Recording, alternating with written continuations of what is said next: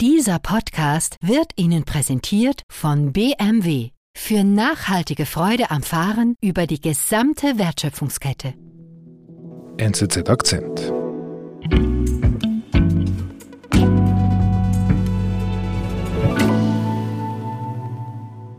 I declare the Honorable Matamela Cyril Ramaphosa duly elected President of the Republic of South Africa.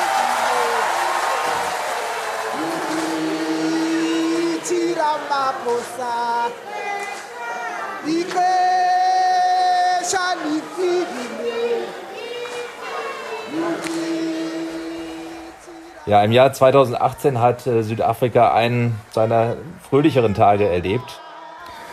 Cyril Ramaphosa wurde Präsident, nachdem das Land ja wirklich äh, schlimme, schlimme Jahre unter Jacob Zuma erlebt hatte. Die Staatskassen wurden um viele, viele Milliarden erleichtert.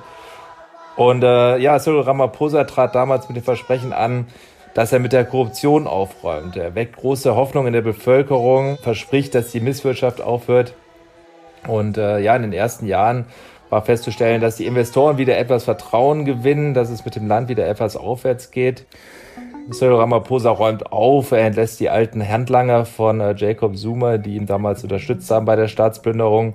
Und äh, einer dieser Handlanger war der Geheimdienstchef Arthur Fraser, ein Mann, der eigentlich bis dahin im Hintergrund agierte. Und ja, in den letzten Monaten muss man feststellen, dass dieser Arthur Fraser, diese eigentlich eher unbekannte Figur, jetzt massiv zurückgeschlagen hat. Der ehemalige hohe Beamte Arthur Fraser bringt den jetzigen Präsidenten von Südafrika, Cyril Ramaphosa, mit Enthüllungen in Bedrängnis. Die Hintergründe erklärt Korrespondent Christian Putsch. Also Christian, was heißt denn das in Bedrängnis? Ja, es geht um nicht weniger als die politische Karriere von Cyril Ramaphosa und damit auch das Präsidentenamt und auch die politische Zukunft Südafrikas. Die Medien hier in Südafrika berichten seit Wochen über nichts anderes mehr als diese Affäre. Es gibt äh, wahnsinnig viele Gerüchte, jeden Tag kommen neue raus. Teilweise wirkt das Ganze wie in einem schlechten Krimi und ja, in diesem Krimi ist äh, einer der wichtigsten Protagonisten Arthur Fraser. Mhm. Wer ist er denn, dieser Arthur Fraser? Also ich habe noch nie von dem gehört. Ja, das überrascht mich jetzt nicht. Ähm, das ist eigentlich einer, der auch für viele Südafrikaner eher im Hintergrund agiert hat. Er war lange Geheimdienstchef, ja, allein von der Jobbezeichnung her wird klar, mhm. dass man da ja nicht dauernd äh, in den Unterhaltungssendungen auftritt. Ja. Was man über den Mann weiß, ist, dass er in einem Abendviertel in Südafrika aufgewachsen ist, in Kapstadt. Vater war Lehrer, Mutter war Fabrikarbeiter. Er hat dann später äh, Film studiert in London und ist dann relativ schnell in die Untergrundstrukturen des ANC während des Befreiungskampfes eingestiegen. Mhm. Befreiungskampf heißt? Ja, während äh, der Apartheid herrschte in Südafrika die Politik der Rassentrennung. Es gab äh, Schulen für Weiße, es gab Jobs für weiße ländliche Regionen, für Schwarze, wo dann nur Schwarze wohnen sollten. Also ein ein ganz, ganz brutales System der Rassentrennung, äh, was äh, ja bis, bis Ende der 80er Jahre aufrechterhalten blieb und wo eigentlich äh, sich weite Teile der Welt versammelt haben, um gegen dieses Unrechtsregime vorzugehen. Und der ANC galt als der legitime Anführer dieses äh, ja, globalen Befreiungskampfes gegen das Apartheid-Regime und ja, 1994 ist dieser Befreiungskampf dann endgültig zu Ende. Der African National Congress, der ANC, wird zur Regierungspartei. Nelson Mandela wird erster Präsident und ja, das ganze Land jubelt und nicht nur das Land, sondern eigentlich fast die ganze Welt mit dieser ja, wahnsinnigen Märchengeschichte, die, die es eigentlich so in dieser Form noch nie gegeben hatte. Mhm, mhm. Und Otto Fraser, was macht er dann? Arthur Fraser macht Karriere im Geheimdienst. Er hat sich ja schon seine Sporen verdient gehabt in den ANC-Untergrundstrukturen und ist natürlich dann in der Führungsposition relativ schnell angekommen, ist gleichzeitig ja innerhalb des ANC auch sehr einflussreich, gehört zum sozialistischen Flügel und steht damit so ein bisschen den Reformern entgegen, die für eine klare Öffnung der Wirtschaft plädieren. Mhm. Was heißt das? Lager, was heißt das sozialistisch Reform beim ANC?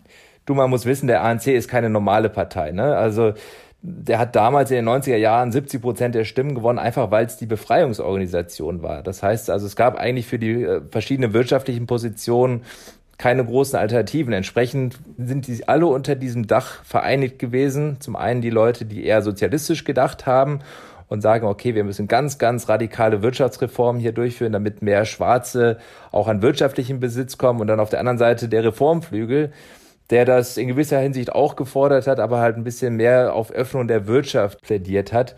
Und ja, innerhalb dieser Partei gab es also schon damals große Grabenkämpfe und Fraser gehörte damals schon zum sozialistisch geprägten Flügel des ANCs. Und äh, das Aushängeschild dieses Flügels ist damals schon ganz klar Jacob Zuma. Mhm. Und dann? Was passiert dann?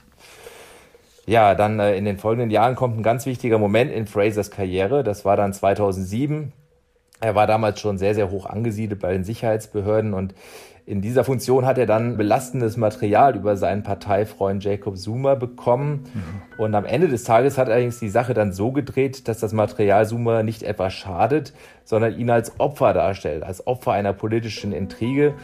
Und äh, das war dann letztendlich die entscheidende Hilfe, dass Zuma überhaupt Präsident werden konnte im Jahr 2009, weil eine entsprechende Anklage fallen gelassen wurde.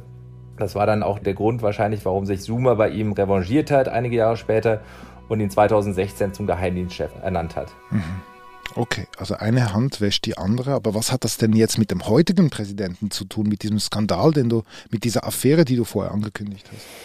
Ja, Zuma war sicherlich äh, der korrupteste Präsident in Südafrikas äh, Geschichte. Er hat sich extrem bereichert. Er ist ein Milliardenplünderer gewesen. Und ja, Ramaphosa ist überhaupt erst an die Macht gekommen, weil er versprochen hat, mit diesem Korruptionsnetzwerk aufzuräumen, bedingungslos und hat das zu seinem Hauptwahlversprechen gemacht. Und äh, ja, ohne diese Antikorruptionsagenda wäre eigentlich die Präsidentschaft von äh, Ramaphosa nicht denkbar gewesen. Okay, also Ramaphosa ist dann quasi mit diesem Versprechen Präsident geworden. Was ist danach mit, mit Arthur Fraser passiert? Ja, der hat äh, innerhalb von wenigen Wochen war Arthur Fraser sein Amt los, ist dann äh, so ein bisschen von der Bildfläche äh, verschwunden, wurde dann irgendwann äh, Chef der Gefängnisbehörden. Mhm. Aber äh, letztendlich blieb er dem ANC-Flügel von äh, Jacob Zuma verbunden. Und äh, genau dieser Flügel, der wartete natürlich jahrelang auf diesen Tag, wo sie den jetzigen Präsidenten zu Fall bringen können, wo der sich selber was zu Schulden lassen kommt, um äh, hoffentlich äh, aus ihrer Sicht dann selbst wieder an die Macht zu kommen. Und äh, ja, dieser Tag kam dann am 9. Februar 2020.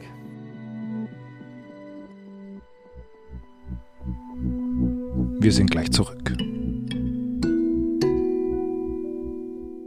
Umfassende Nachhaltigkeitsziele im Sinne der Kreislaufwirtschaft sowie eine wachsende Modellpalette von ganz oder teilelektrifizierten Fahrzeugen, dafür steht der bayerische Automobilhersteller BMW. Bereits heute werden BMW-Fahrzeuge im Durchschnitt zu knapp 30 Prozent aus recycelten und wiederverwendeten Materialien gefertigt. Für nachhaltige Freude am Fahren.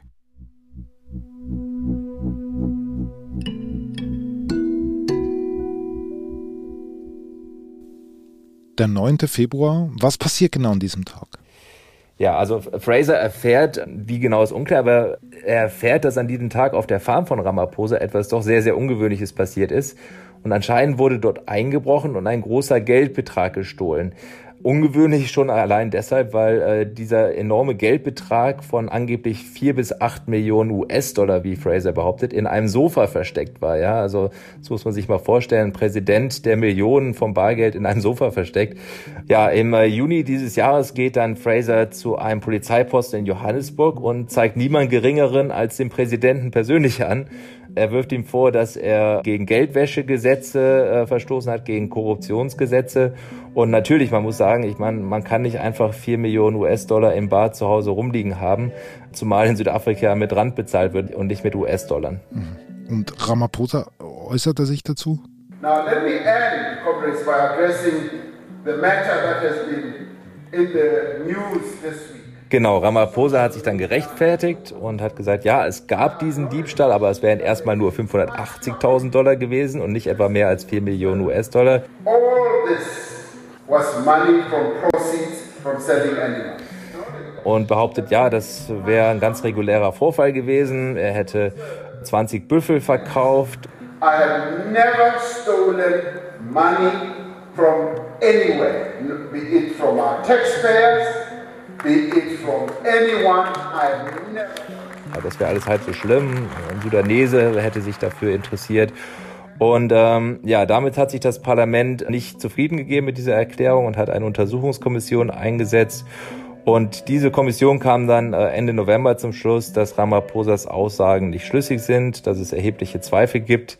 Zum Beispiel sind diese Büffel auch zweieinhalb Jahre später noch nicht abgeholt worden. Ja, es gab keine Anzeige.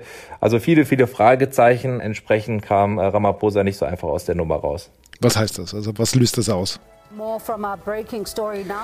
Ja, also das ist ja jetzt alles äh, erst ein paar Wochen her und äh, das ist eine absolute politische Bombe in Südafrika. es gibt eigentlich in den Medien nur noch dieses eine Thema. Ganz am Anfang gab es dann Spekulationen, dass Ramaphosa innerhalb von Stunden vor dem Rücktritt steht. Das wäre für Frasers Flügel dann natürlich äh, der maximale Erfolg gewesen. Das wünschen sie sich schließlich seit Jahren. Aber dann hat sich äh, ja Anfang Dezember gezeigt, dass sich auch Ramaphosa's Flügel nicht so leicht geschlagen gibt. Ähm, also die, seine Verbündeten, verschiedene Minister haben auf Ramaphosa eingeredet und haben ihm letztendlich überredet, dass er ja zumindest versucht, im Amt zu bleiben. Und äh, man muss dazu wissen, dass Südafrika schon seit vielen, vielen Jahren in einer tiefen Wirtschaftskrise steckt. Und viele befürchten, dass ein Rücktritt das Land dann endgültig in den Ruin treiben würde. Und schließlich tritt er erstmal nicht zurück. Also eine große Aufregung in Südafrika. Wie geht es denn jetzt weiter? Ja, Schlag auf Schlag weiterhin geht's weiter. Am Wochenende findet jetzt der ANC-Parteikongress statt. Dort wird dann die äh, neue ANC-Führungsspitze gewählt. Und das ist dann eigentlich auch gleichbedeutend mit äh, der nächsten Präsidentschaft Südafrikas. Und äh, ja, Cyril Ramaphosa ist im Moment aktueller ANC-Präsident und er will es auch bleiben, also er tritt wieder an. Aber das heißt doch, ähm, wenn jetzt dieser ANC-Parteikongress gerade in diesen Tagen jetzt wieder stattfindet und wir haben jetzt die Eskalation dieser Affäre, das ist doch kein Zufall, oder? Nein, das ist natürlich kein Zufall. Man äh, muss sich vor Augen führen, das ist äh, fast drei Jahre her, dass dieser äh, Diebstahl stattgefunden hat. Dass das jetzt pünktlich äh, wenige Monate vor diesen wichtigen Wahlen rauskommt und Ramaphosa so massiv bestätigt, äh, das ist natürlich äh, absolutes politisches Kalkül von Fraser, aber natürlich auch von dem linken Lager, für das Fraser ja steht. Dieses linke Lager war im Prinzip K.O., stehen K.O. vor ein paar Monaten noch und genau mit diesem Vorfall erhält dieses linke Lager, für das früher Zuma stand, äh, nochmal eine neue Chance, um Ramaphosa vielleicht auch nochmal von der Macht abzulösen. Mhm. Und wie groß ist denn diese Chance? Also, dass Zuma und Fraser zurück an die Macht kommen? Also die Chance ist auf jeden Fall gewachsen, aber hier gehen inzwischen relativ viele äh, Beobachter davon aus, dass sich Ramaphosa nochmal durchsetzen wird bei den Wahlen am Wochenende. Einfach weil sich auch der ANC inzwischen hinter Ramaphosa versammelt hat. Wahrscheinlich ist doch der Mehrheit der Partei deutlich geworden, was hier auf dem Stil steht, auch wirtschaftlich. Aber klar ist, dass Ramaphosa's Ruf und seine Glaubwürdigkeit, die sind jetzt erstmal natürlich im Eimer. Ne? Das äh, ist nicht möglich, sich hier als Antikorruptionspräsident äh, darzustellen, während man irgendwie Hunderttausende Dollar im, im, im Sofa versteckt. Und äh, das wird dann sicherlich auch dazu beitragen, dass der ANC äh, bei den nächsten Wahlen 2024 nochmal Stimmen verlieren wird. Also ich gehe davon aus, dass sie dann das erste Mal unter die 50-Prozent-Marke fallen werden. Und das ist dann schon eine historische Marke. Ne? Das wäre immerhin das erste Mal in der Geschichte des modernen Südafrikas.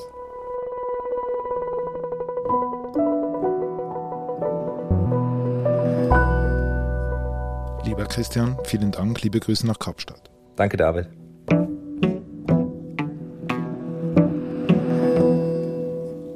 Das war unser Akzent. Produzentin dieser Folge ist Antonia Moser. Ich bin David Vogel. Wenn du tiefer eintauchen möchtest in die wichtigsten Themen unserer Zeit, dann hol dir dein NZZ-Probeabo für drei Monate zum Preis von einem. Jetzt unter nzz.ch/akzentabo. Bis bald.